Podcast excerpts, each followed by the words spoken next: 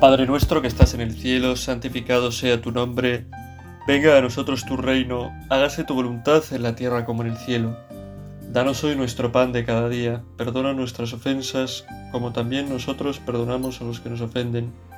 No nos dejes caer en la tentación y líbranos del mal. Es una cosa que me que me ha pasado hace un rato. Bueno, pensando en que tenía que grabar ahora esta meditación, pues me ha servido, ¿no? He visto una película sobre sobre una conversión. Cuenta una historia muy bonita, muy bueno, quizás demasiado melosa. A veces el cine cristiano que se hace pues es un poco producto solo para cristianos, ¿no? Que si lo ve alguien que no es cristiano, le da un poco de como de cosilla. Bueno, el caso es que al empezar decía está basado en un hecho real y comienza en el año 1900, no me acuerdo, 1995, una cosa así. Y ahí es donde comienza la película. Y ahí es donde comienza esta conversión de esta persona que cuenta la película. Y pensaba en cómo... No sé, me ha venido a la cabeza y ahora qué películas, qué películas estarán surgiendo ahora mismo, ¿no? De conversiones que igual vemos pues dentro de, de 30 años que sale una película sobre alguna conversión, ¿no? Y me lo preguntaba porque no podemos tener ningún tipo de duda de que, de que Dios sigue actuando, de que Dios sigue actuando y actúa con fuerza, y actúa con fuerza. Igual lo hemos comprobado en nuestra propia vida, ¿no?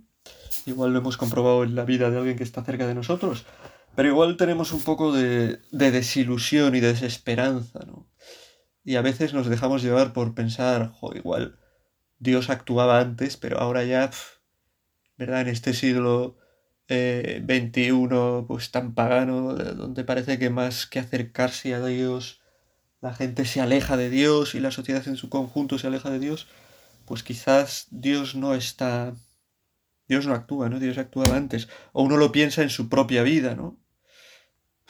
Yo estoy aquí luchando por, por ser cristiano, pero joder, no me ha pasado un, pues ninguna de las experiencias de Dios que he leído en biografías de santos o que se ven en las sagradas escrituras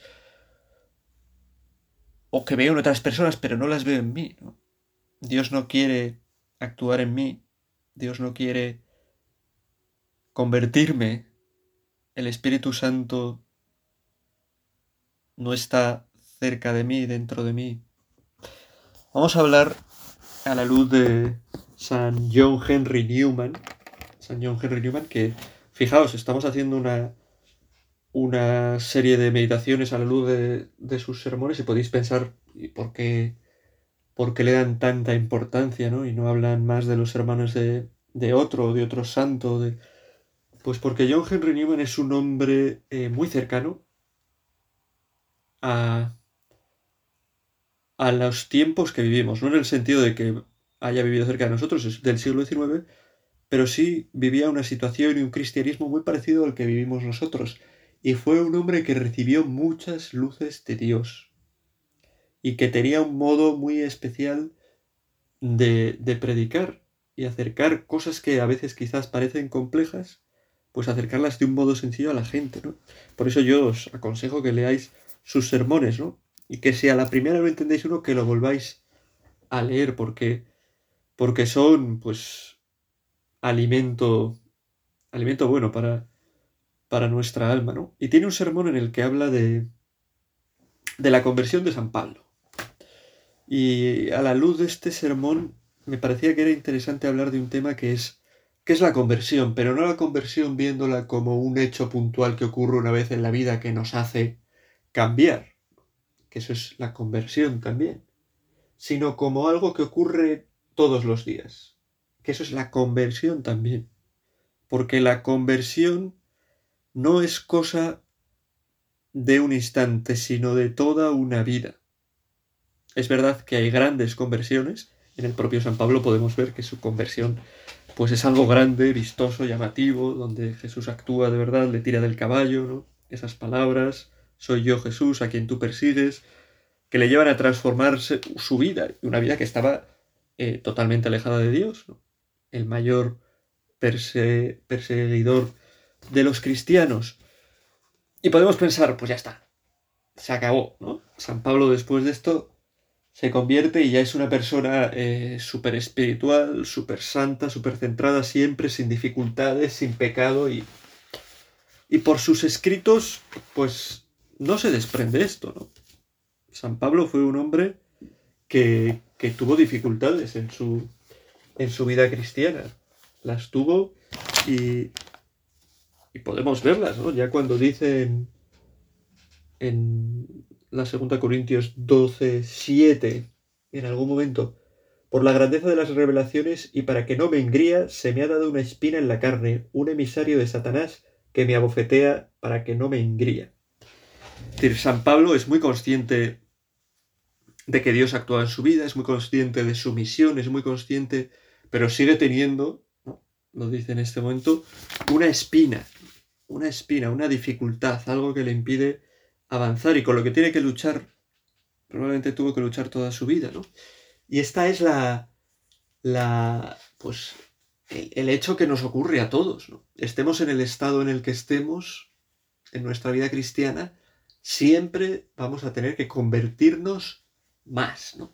Siempre la conversión va a tener que, vamos a tener que crecer en, en convertirnos, no es algo que podamos dejar de, de hacer y de pedir, ¿no? John Henry Newman tiene una frase que, es muy. que a mí me gusta mucho, ¿no? Que es que eh, vivir es cambiar y ser perfecto es haber cambiado muchas veces.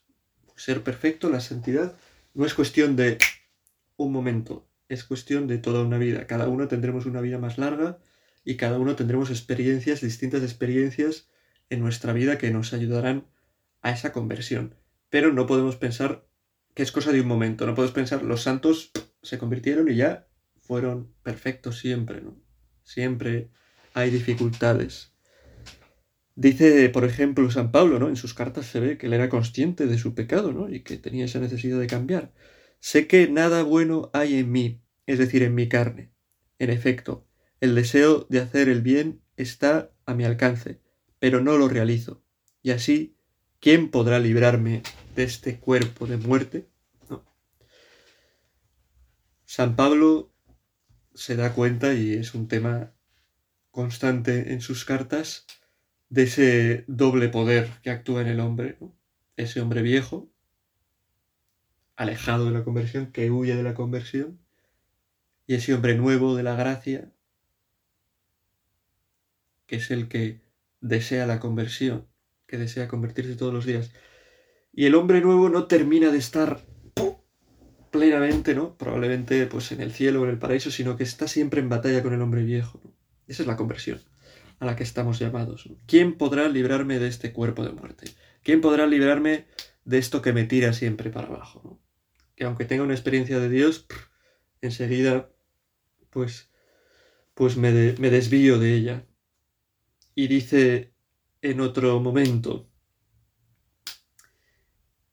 no dice en otro momento, pero lo dice en sus, en sus cartas, ¿no? Lo deja ver, ¿Quién es este? Pues Cristo, que muere por nosotros, me amó y se entregó por mí, y que nos da el Espíritu Santo.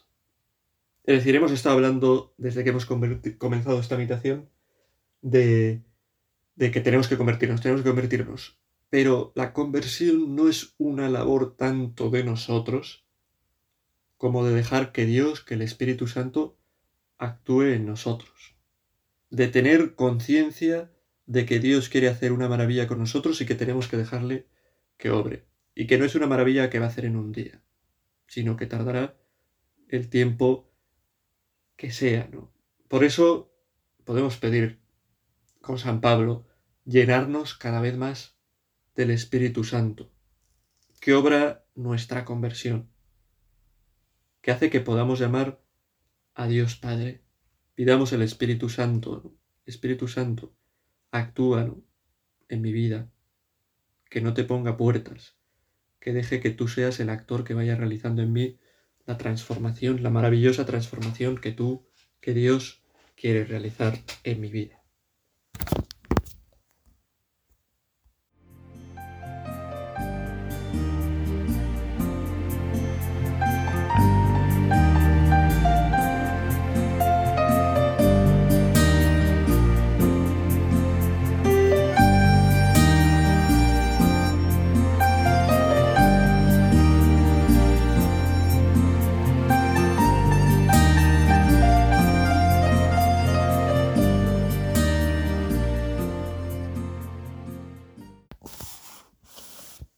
Supongo que te sonará, si no puedes buscarla y escucharla, está muy bien, ¿no?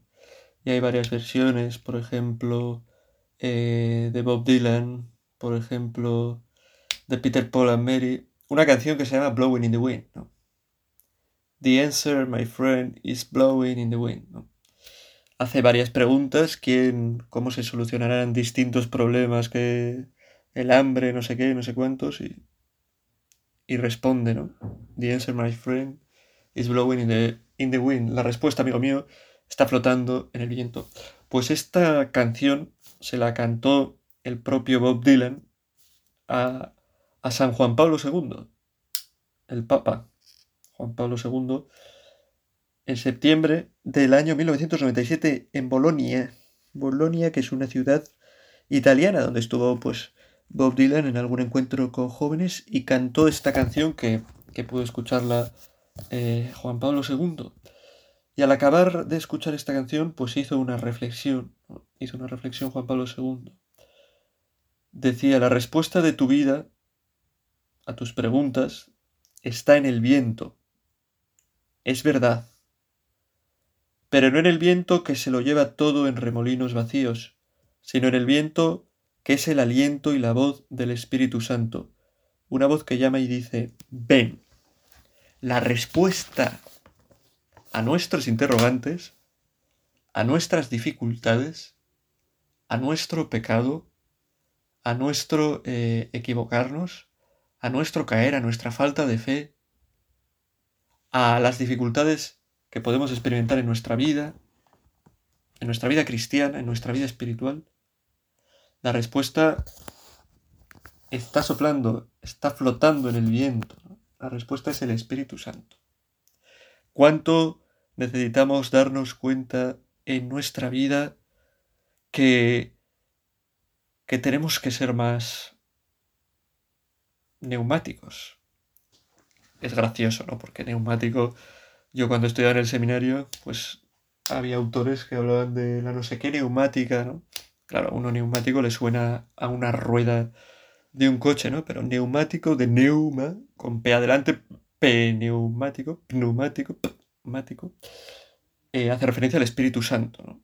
Pero bueno, podemos decirlo de otra manera. Tenemos que ser más, más carismáticos, tenemos que ser más eh, abiertos a la acción del Espíritu Santo en nuestra vida, ¿no? Eso es dejar que, que Dios actúe, porque a veces podemos al hablar de la conversión pensar que es que nosotros tenemos que actuar, que tenemos que esforzarnos más, ¿no? Uno puede ir a, un retiro, por ejemplo, y salir, venga, tengo que cambiar y es verdad que tenemos que poner de nuestra parte y que es importante nuestro deseo de cambiar y, nuestras y nuestra bueno, y que lo busquemos de verdad. Pero pero no es algo que que vayamos a hacer nosotros. Y tenemos que tenerlo muy claro. Nosotros por nuestra cuenta vamos a hacer más bien poco.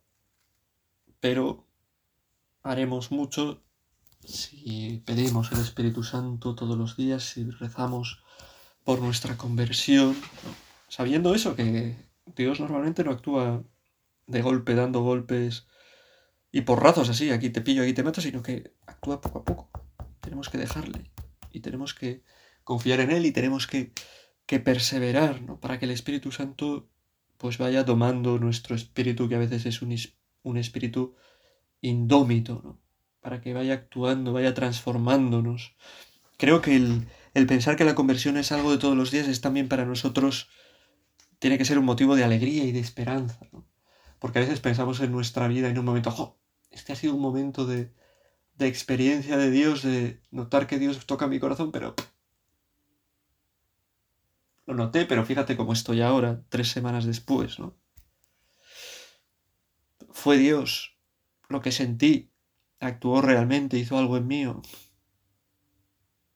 Bueno, pues es que me convirtió realmente Dios en ese momento. Fue simplemente una sugestión mía, un momento en el que estuve a gusto.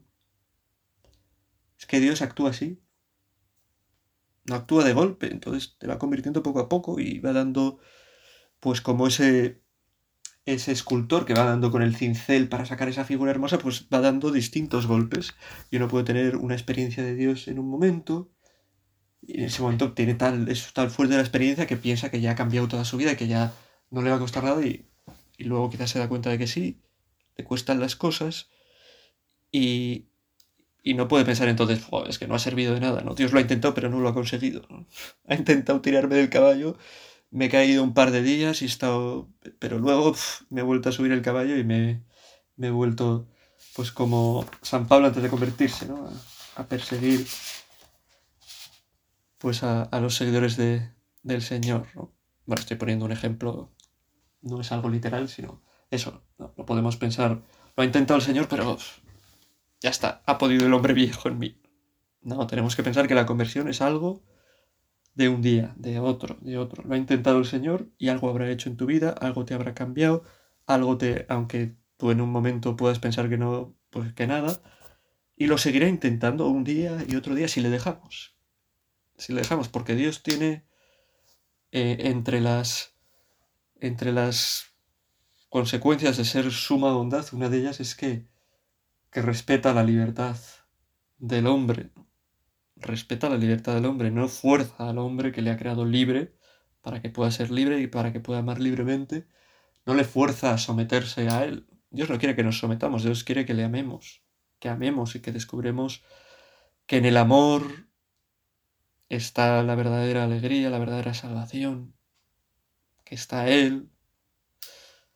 Y por eso, pues eso, el pensar que, tenemos que convertirnos cada día tiene que ser estas dos cosas, ¿no? Por un lado, llevarnos a pedir cada día el Espíritu Santo, la fuerza de Dios que actúe en nosotros y nos transforme, y por otro lado, eh, no perder la ilusión y la alegría, que la conversión no es cosa de momento, es cosa de toda la vida. Y entonces, pues, no pensar que Dios no puede hacer nada con nosotros, que, que lo ha intentado pero no lo ha conseguido, ¿no? Joder, parece que, había mejorado en este aspecto de, mi lucha de cada día, pero he vuelto a caer.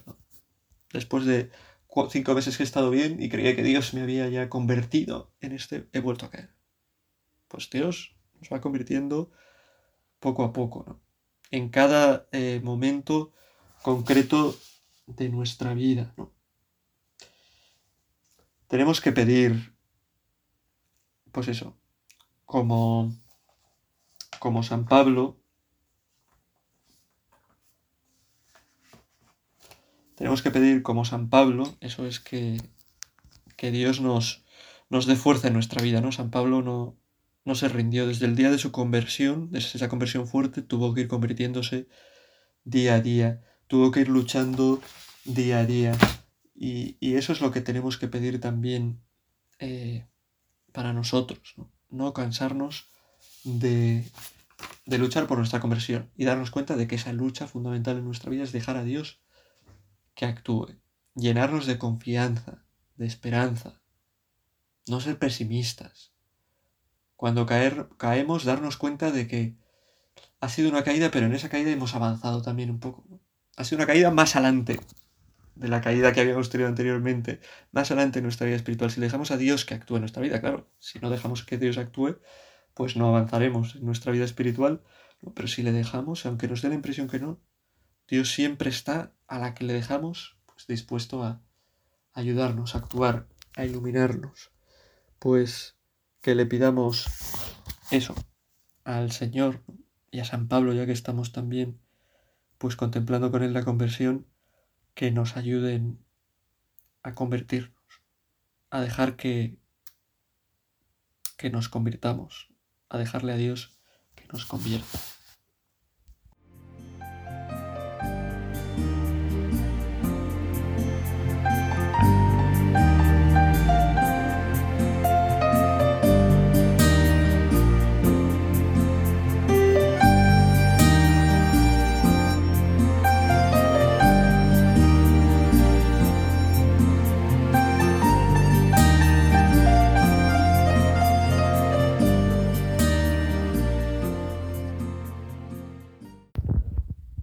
Así pues, eh, convertirnos es cuestión de, de todos los días.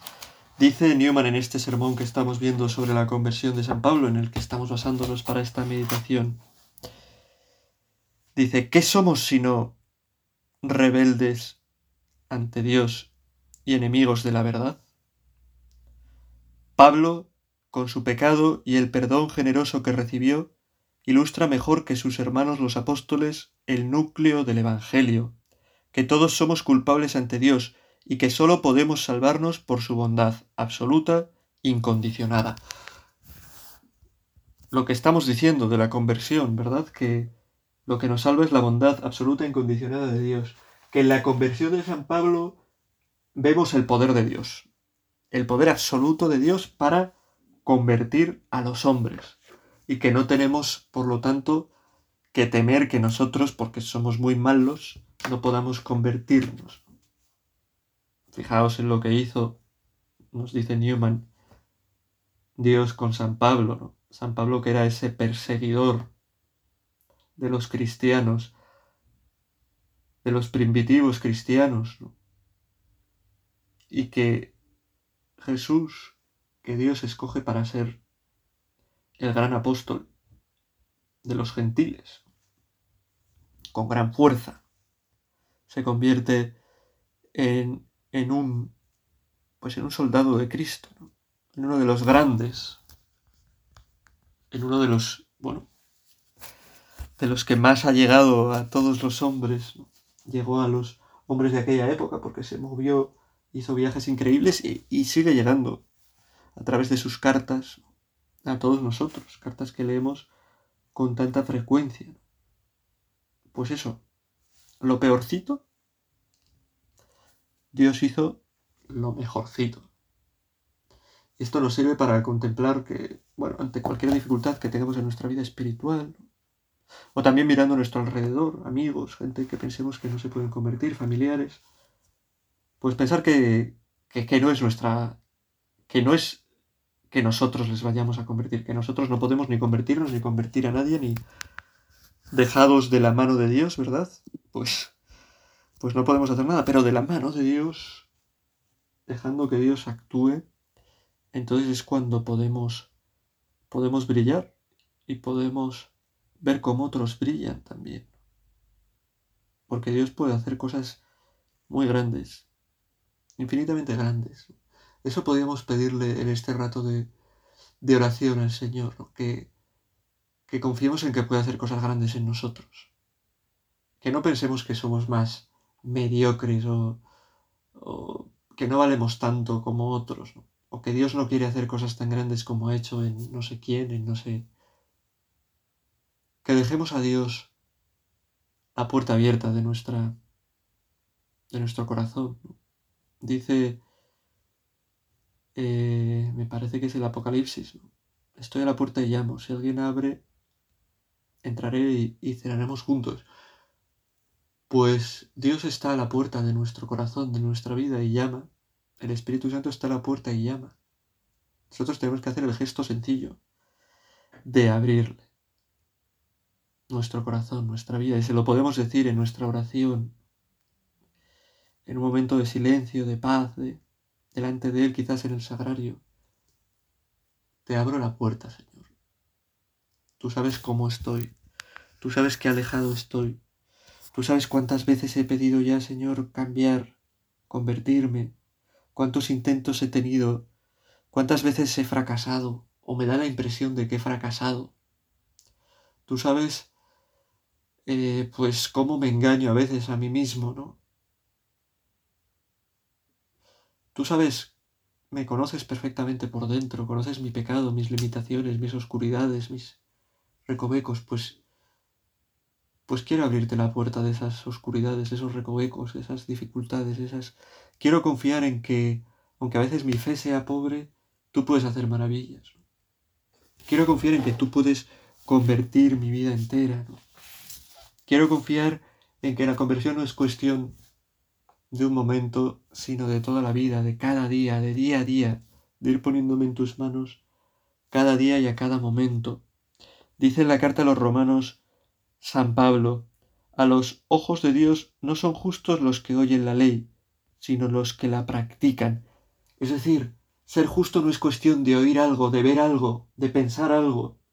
No es cuestión de tener las ideas claras. El ser justo, el ser santo, estaría convertido del todo, ¿no? Cosa que, como digo, en general supongo que nos llegará, pues, en la muerte. En el cielo. No es cuestión de un momento. De una cosa que oigo, de una cosa que pienso, de una cosa que veo. Es cuestión de practicar, sino los que la practican. Y practicar algo, pues como un deporte, como tocar un instrumento, como un idioma, exige mucha preparación, mucho caerse, mucho cuidarlo, ¿no?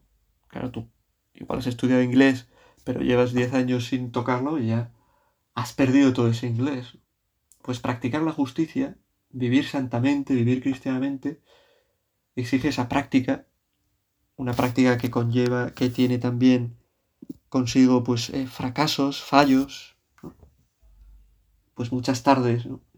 Pues de, dar la, vara a los, a los vecinos con el violín, por ejemplo, que practica el violín, no lo digo por, por experiencia, no de mí tocando ningún instrumento, sino de mí escuchando a vecinos tocando instrumentos, ¿no? Y no, y no en el momento en el que llegan a ser unos virtuosos, sino antes de que lleguen a ser unos virtuosos. Pues en nuestra vida pasa lo mismo.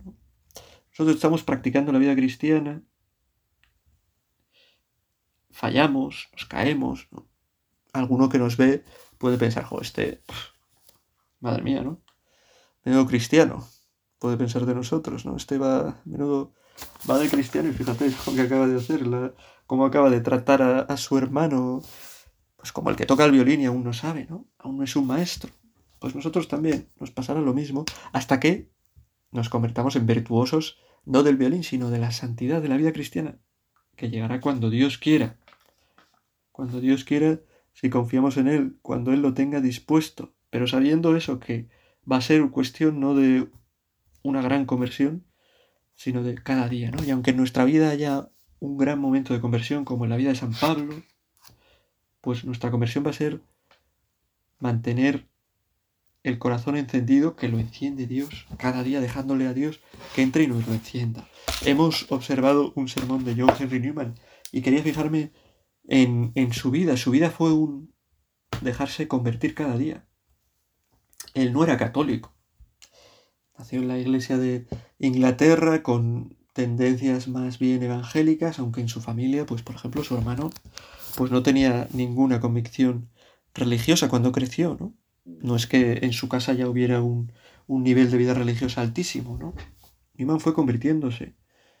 A cierta edad decidió que iba a seguir a Cristo y que le iba a entregar toda su vida. A cierta edad decidió que esto sería, pues más bien que siendo un evangélico, siendo eh, pues un cristiano más, digamos, un anglicano más de tipo católico, más, más creyente en los sacramentos, y siguió convirtiéndose toda su vida, ¿no? Y, hasta que se hizo católico, ya con 40 años. ¿no? Y tuvo que entrar con 40 años al seminario con todos chavalillos, ¿no? siendo él un gran teólogo y, y su vida fue siempre seguir, eh, dejar su, su alma, su corazón, su vida abierta a que Dios le iluminara. ¿no? Guíame Señor, sé tú mi luz, tiene una oración que es preciosa que empieza así, ¿no? Guíame Señor, mi luz en las tinieblas que me rodean. No te pido, y dice, no te pido avanzar muchísimo, sino un poco cada día. Un poco cada día. Podéis buscarla en internet, igual esa oración. Guíame, Señor, mi luz. Se llama. Yo ahora mismo no la tengo, sino pues os la, la rezaríamos. Pero eso le pedimos al Señor, ¿no? Que avancemos un poco cada día, que confiemos en esa conversión del día a día, que tengamos el corazón abierto a Dios, que tengamos el corazón abierto a ese Espíritu Santo, Dios mismo que quiere entrar en nuestra vida y transformarnos que nos demos cuenta de que tenemos que ponernos en manos de Dios, más en manos de Dios, y confiar en que Él irá haciendo de nosotros, que a veces somos pobre barro y además mal oliente, pues puede hacer de nosotros algo hermoso, algo precioso, que es lo que Él quiere y sueña de nosotros. Dios te salve María, llena eres de gracia, el Señor es contigo, Bendita tú eres entre todas las mujeres y bendito es el fruto de tu vientre Jesús. Santa María, Madre de Dios, ruega por nosotros pecadores, ahora y en la hora de nuestra muerte.